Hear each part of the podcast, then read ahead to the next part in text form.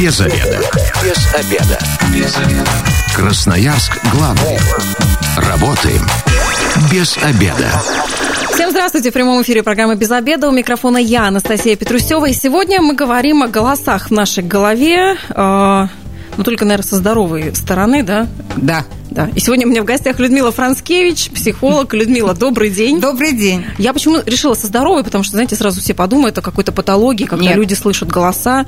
Мы говорим про голос, который, наверное, есть у каждого в голове, и принадлежит он Голоса, Чаще которые нас воспитывали с детства. Ну, то есть там мама, папа, бабушка. Да, и еще голоса, которые семь поколений за спиной бабушки, прабабушки, даже если мы их не знаем, но они оказывают влияние. И если знаем, тем более оказывают влияние.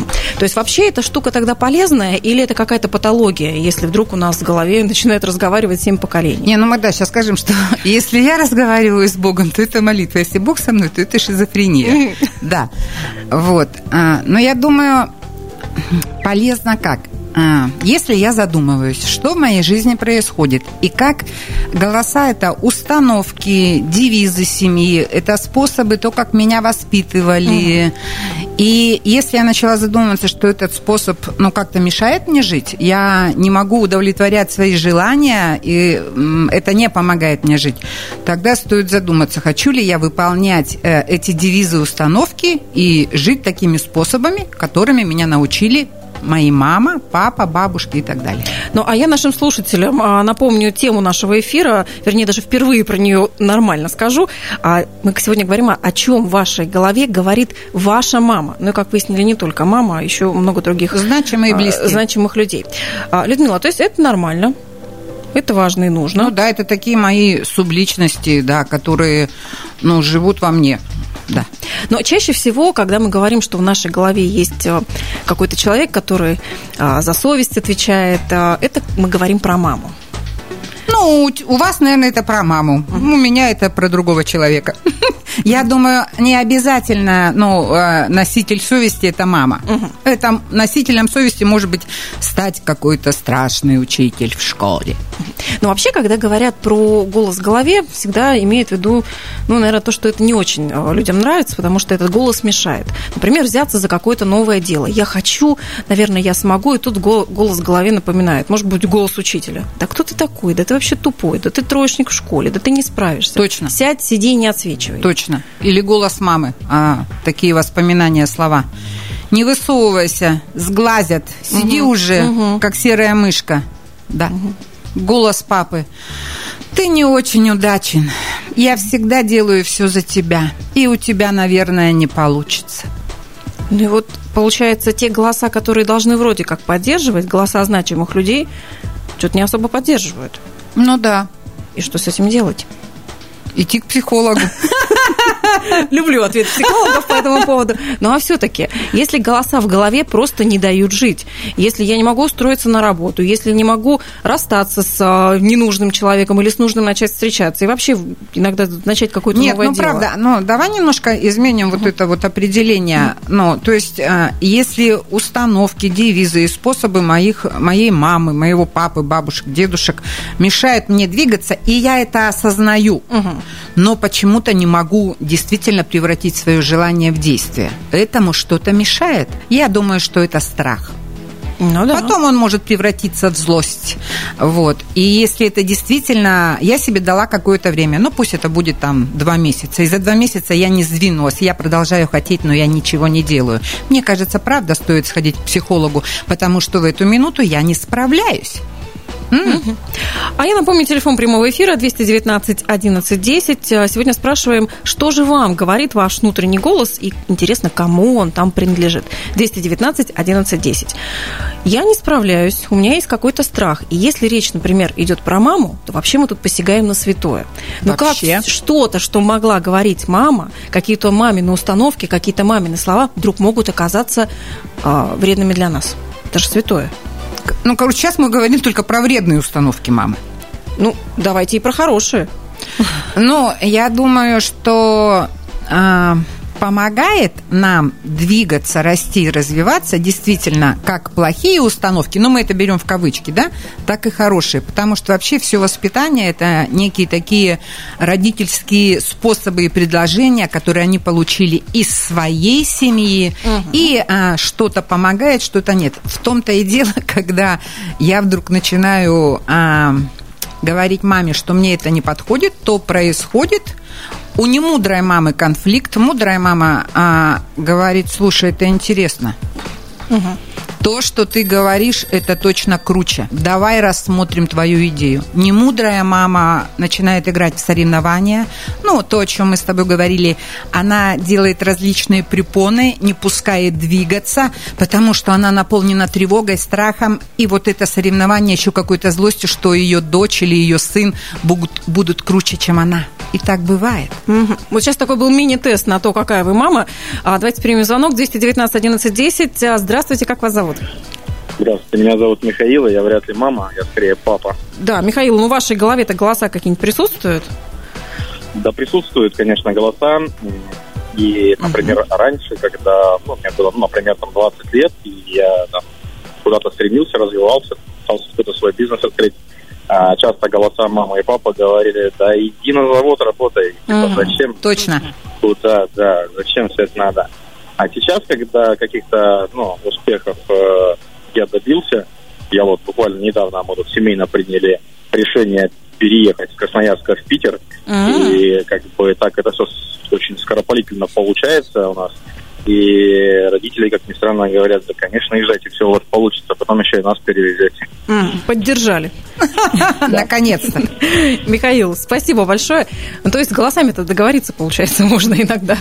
Если а, ты начинаешь опираться на себя и замечать, даже если у тебя не очень много поддержки от значимых близких, но ты начинаешь замечать, с чем ты уже справился, а, что ты умеешь, какой ты, то ты начинаешь больше быть уверен в себе, uh-huh. ты опираешься на свои реальные действия, и тогда поездка, переезд в Питер, аплодисменты. Родители вдруг замечают, боже, он правда это сделал.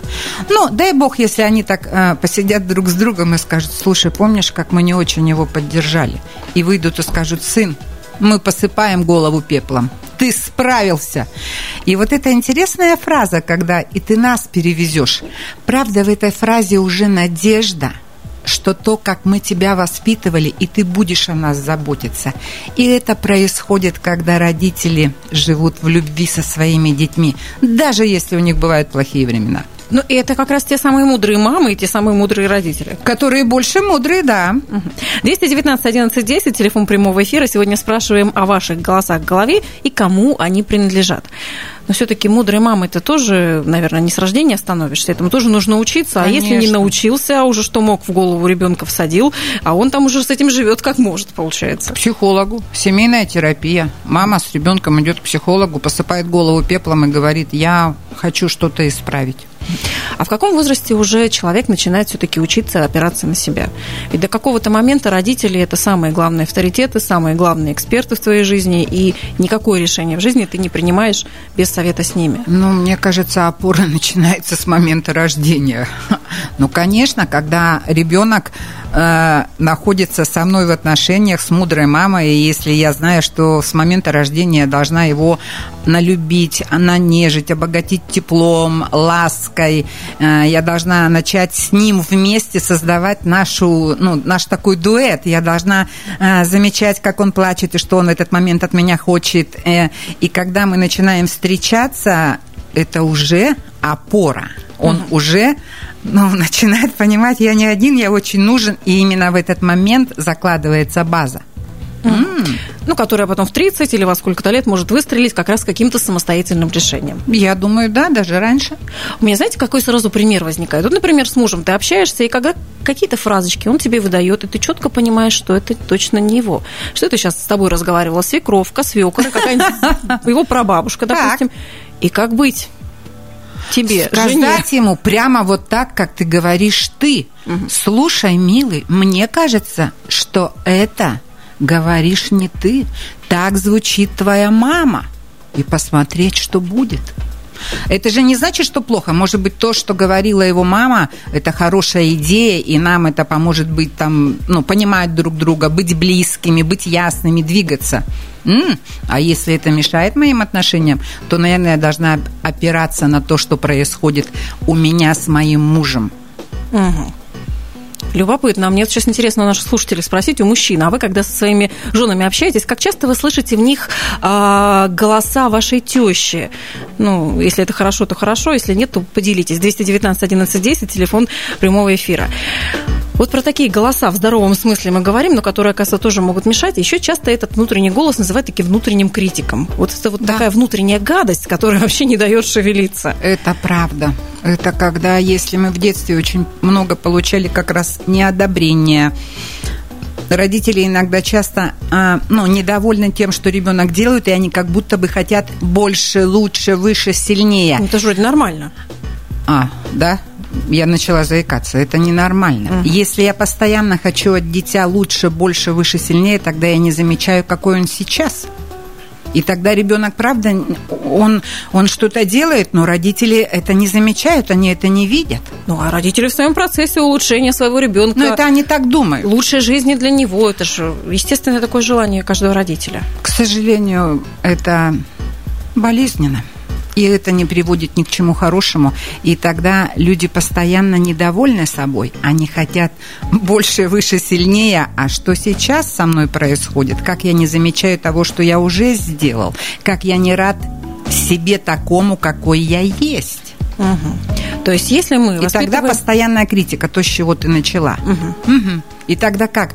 Я а, живу вот в этом фоне того, что мама с папой были недовольны, постоянно говорили, ну что-то у тебя не так, давай лучше, ты можешь лучше, но что ты как этот.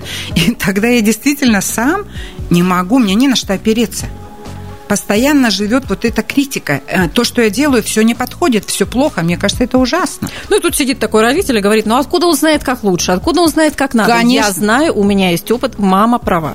Сейчас я тебе расскажу, как нужно учиться, как нужно писать э, домашнюю работу, а, что нужно делать, чтобы выйти в жизнь успешным человеком. Иногда, правда, этому помогает только психотерапия, и это не один прием. Это правда. Потому что если игнорирование ребенка и критика, недовольство им продолжалось долгие годы, то сколько калечим, столько и лечим. Ну, ага. тоже такой, да, афоризм. Вот. Ну, мне как будто, знаешь, вот, Настя, больше и сказать нечего, что это правда через процесс, процесс переживания злости к тому, как э, со мной обходились, это не значит, что родители плохие. Сейчас, может быть, меня кто-то хочет расчленить. Нет, но а, важно же принять, что я как родитель вела себя таким образом и таким способом, что моему ребенку сейчас вот так тяжело. И это возможно пройти только через долгосрочную терапию. Но если кто-то, ну, скажем, а, решает это сам, он так достаточно осознан, ну, тогда замечать свои сегодняшние поступки, быть довольным малым и начинать от этого отходить и двигаться. То Но... есть не сравнивать себя с какими-то конечно, отличниками, а, конечно. золотыми медалистами, а понимать, что вот Хотя я у нас хоть так, но это так. сейчас очень развито. У нас такой нарциссическая атмосферность, когда там, да, такие, такие и такие. Красноярск главный. Консультации по любым вопросам. Бесплатно. Без заведа. Возвращаемся в эфир. Микрофона я, Анастасия Петрусева. Сегодня у меня в гостях Людмила Франскевич, психолог. А, и обсуждаем мы вместе с вами, что вам говорит ваш внутренний голос и кому он принадлежит. Напоминаю, телефон прямого эфира 219 11 10. Дозванивайтесь и расскажите, а, о чем вам там вообще говорит ваш внутренний голос. Людмила, вот до ухода на дорожную службу мы говорили про то, как родители э, сами своими из лучших побуждений, опять да, же, сделать конечно. самый лучший, самого лучшего ребенка для себя, а, а, как-то в итоге делают не очень хорошо. А как тогда родителям себя вести? Неужели забить на все, а, заняться попустительством, сказать, ну вот как учишься, так учись. Ну, как, какой Нет, вырос, конечно. такой вырос. Ну, Сейчас а... у родителей уже тревога такая начинается. Они хотят всех. Это, кстати, очень простые рекомендации. Там, если у ребенка что-то не получается, и родитель хочет а, как лучше, но вы, пожалуйста, заметьте то, что он уже сделал. Мила, я вижу, как у тебя а, все получилось, но, похоже, ты недоволен, и я бы хотела здесь что-то лучше. Как ты к этому относишься? Давай мы с тобой про это поговорим. А предлагая свое, заметьте, что происходит с ребенком. Он туда уже вложился, и он сделал, и это точно нужно поддержать. Знаете, какая картина сейчас возникает? Сидит ребенок, первоклассник, пишет коряво, грязно и вообще отвратительно в тетрадке. Но пишет. Ну вот, а что делает мама? Кричит и психует. И Да. мне кажется, что в этот момент в ее голове говорит ее мама. Конечно. Которая говорит, ты чего пишешь, как курица лапой?» Бабушка, прабабушка, да-да-да, так и, И есть. какая-нибудь еще учительница. Да, да, и какая-нибудь, или воспитатель из детского сада. А 219 11 10, телефон прямого эфира, о чем говорит ваш внутренний голос и кому он принадлежит. Кстати, вчера была на Лобковском, где он как раз сказал, что отличники – это вообще самые несчастные люди. Им очень в жизни тяжело. А троечники – это неубиваемые и везде пробиваемые люди. Получается, родителям нужно... Творческие, креативные чуваки, троечники. Которые не боятся ошибаться. Абсолютно. Ну вот мы сейчас говорили о том, что внутренний голос может нам так э, попортить жизнь, но ведь он же еще очень поддерживает. Конечно. А, и если, допустим, это не мама и папа, ну так вот сложилось, их внутренние голоса их не поддержали, и они потом своим детям чего-то не смогли дать. Я думаю, что это, ну, будем думать, что это 50 на 50. Ну, допустим, 50 на 50. 40 на 60. Кем еще могут быть так, эти люди? Куда направить ребенка, чтобы вот там поставить внутренний голос в голову, тот самый, тот нужный, который будет его вдохновлять? Ты сейчас говоришь э, про тех людей, которые влияют на нас хорошо. Да. Не, это же, ну, я, например, сейчас вспоминаю своего а, учителя, Анну Дементьевну. И а, то, как она с нами была, как мы ходили на столбы, как у нас была у единственного класса летопись. И это ну, было очень приятно, как она верила в нас, а, поддерживала нас. Вот, ну, я же ее вспомнила сейчас. Но потом, ну, вот слова моей мамы, она мне говорила, ты со многим справишься. Мне кажется, что каждый, кто сейчас нас слушает, и ты, Настя, и тебе тоже придет какой-то голос, который тебя поддерживает. Бабулечка моя, она там, я помню, как она меня обнимала, и я могла в ее руках горевать. Это было надежно. И тогда я знаю, что чтобы поплакать, нужны теплые руки. То есть эти люди могут быть разные. Это может быть и просто учитель, и коллега по Конечно. работе, и какой-то близкий человек. Конечно. И какие-то даже а, просто брошенные фразы могут оказаться такими. На нас влияние оказывают. Да. Как великолепно. Как вы следите за языком, друзья. Вот понимаете, что иногда ваша фраза какая-то, а, сказанная ребенку или даже вашему коллеге, может вот так вот серьезно на него повлиять. Да. А вот чаще всего, когда мы говорим про голос в нашей голове и говорим, например, про маму, то фраза такая: у тебя совесть есть, А. у тебя совести нет. Но с совестью прямо я так внутри напряглась. Но совесть это же такие социальные, да? Ну, м. Помоги мне вот определение совести даст. Я даже совесть, короче, это как-то мы должны себя вести по совести. Ну, по совести, то есть правильно. Для А, кого? а, есть какое-то общее правило. Тогда это такие Ну, разных социальные вот- нормы, да? Да, Или, да. ну, если даже перейти в, в религию, то это вот такие, ну, постулаты «не убей», да?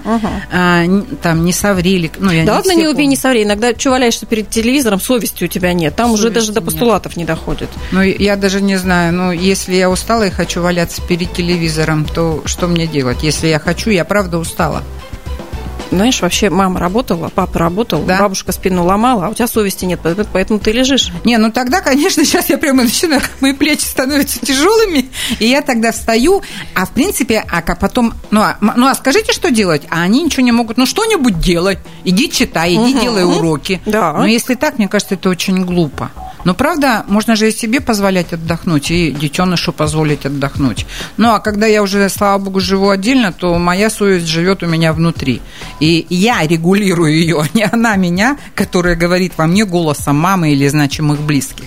И тогда я правда знаю, что если я устала, то я ложусь и отдыхаю. И, я- совесть меня не мучает. Нет, потому что это уже моя совесть. Но ведь бывают же случаи, когда она правда важна и нужна. Когда ты понимаешь, что сейчас, похоже, ты вышел на какую-то неровную дорожку. Конечно. И сейчас ты готов уже совершить какую-то подлость э, или нарушить какие-то Тогда обещания. я с тобой И тут договариваюсь. просыпается совесть. Ну, конечно. И я говорю, слушай, этот поступок правда стоит того, что будет потом? Я тогда начинаю быть в ответе. Если я сейчас это сделаю, что будет потом? Но я выросла, и это моя совесть, угу. и это моя ответственность перед людьми и миром. Людмила, мне так интересно, а насколько люди, которые вот э, обычные, простые люди, не психологи, вот живут и осознают, э, где какие установки, где какие голоса, про них это, или это вообще принадлежит бабушке в седьмом поколении, которая голод пережила, а, и вообще к тебе это никак не относится. Ну, конечно, как вообще во всем этом разобраться и с ума не сойти? До такой осознанности, наверное, что я вот вздыхаю? Я не хочу верить в людей. Это ужасно. Ну, когда мы начинаем задумываться, когда происходит что-то, правда? Угу. Или что-то очень плохое, или что-то очень хорошее. И тогда мы вдруг задумываемся, как это произошло, кто на это влиял, что я сделала, да. И мне кажется, вот эти такие поворотные вехи, моменты, ну, они э, ну, я хочу думать, что они помогают людям а, знать, как мы включаемся в это, как наши близкие, кто на это влияет, и как я могу выбрать, буду ли я принимать этот голос беззвучно, или я позволю себе задуматься, хочу я этого или нет. Мне кажется, так. Ну, то есть в жизни должно что-то произойти просто на пустом месте вдруг это осознать, э, не прилетит тебе такое счастье. Есть такое удивительное выражение «развитие в разрухе». Угу. Угу. Если у кого-то из вас происходит это в таком мирном течении жизни, то это замечательно. Я думаю, такие тоже есть семьи, пары, мамы. Но чаще всего это происходит после кризисов или в связи с кризисом. Ну, я почему-то так думаю. Может, это деформация ну, моей, моей профессии, потому что ну, у меня в кабинете оказываются люди, которые ну, с чем-то встретились. Может быть, я поэтому так думаю. 219 11 10, телефон прямого эфира. И сегодня мы спрашиваем, что вам говорит ваш внутренний голос и кому он принадлежит. Ну, а все-таки это какой-то такой тайный процесс а, психологии, чтобы человек только выяснял, кому какой голос принадлежит. Или вот сегодня может прийти вечером на кухне, там, сделать какое-то упражнение и выяснить, этот папин, этот бабушкин, ну, этот а чего? дядя. Медитация с собой, конечно. Угу. Взять листочек и так. Все ли я сегодня делал, как хотел я? Угу. А, когда мне было непросто, что мне помогло? Может быть, как раз в эти моменты а, этот голос и придет. О, мне помогли. А, я вспомнил, так делал мой отец. И он мне говорил, слышишь, что бы ни случилось, чувак, ты справишься. Мне кажется, это возможно. Ну и, наверное, заметить, какими голосами вы сегодня вечером будете говорить со своими детьми, друг с другом, какое вы влияние окажете друг на друга. Но вообще же, когда иногда ты ругаешь своих детей, так. и вдруг замечаешь, что ты ведешь себя точно так как же, как мама. своя мама, и даже выбираешь ее же фразочки, и даже ее поза, вот это вот руки в боки и шея вперед, и думаешь, ну, ну как вот так происходит? Ну, я думаю, в этот момент хорошо себе сказать, о, ура, я познакомилась с собой, я мамина дочь, и в эту же минуту выбрать, хочешь ли ты продолжать так же себя вести, или, может быть, ты что-то исправишь. Людмила, а как поступить в такой ситуации? Вот похоже про это сказал Михаил, который до нас зазвонился, про то, что вот есть установка у родителей, например, работать на заводе, и вообще, что деньги зарабатываются только очень тяжелым трудом. Да. И ты живешь с ней, как будто это вот такая вот истина, и по-другому никак. И вдруг ты сталкиваешься с ситуацией, когда ты уже не можешь вот так работать, когда ты уже не хочешь работать на этом месте, но что-то тебе не позволяет позволяет уйти? Страх. Ну, Страх. Ну, конечно. Ну, потому что... И ну, ощущение, что ты делаешь что-то неправильно. Конечно. Твое поколение вообще проработало всегда на заводе. Это стабильно. Угу. Это, ну, это так для них было. И никуда не двигаться и страх нарушить. Но там же еще есть очень такая тонкая грань. Когда я боюсь нарушить заповеди своих родителей, там есть страх отвержения и одиночества. Но надо задуматься, что сейчас вы уже взрослый человек. И, наверное, вам уже, наверное, вы сами можете справляться, хотя точно страшно остаться одному в своих трудностях.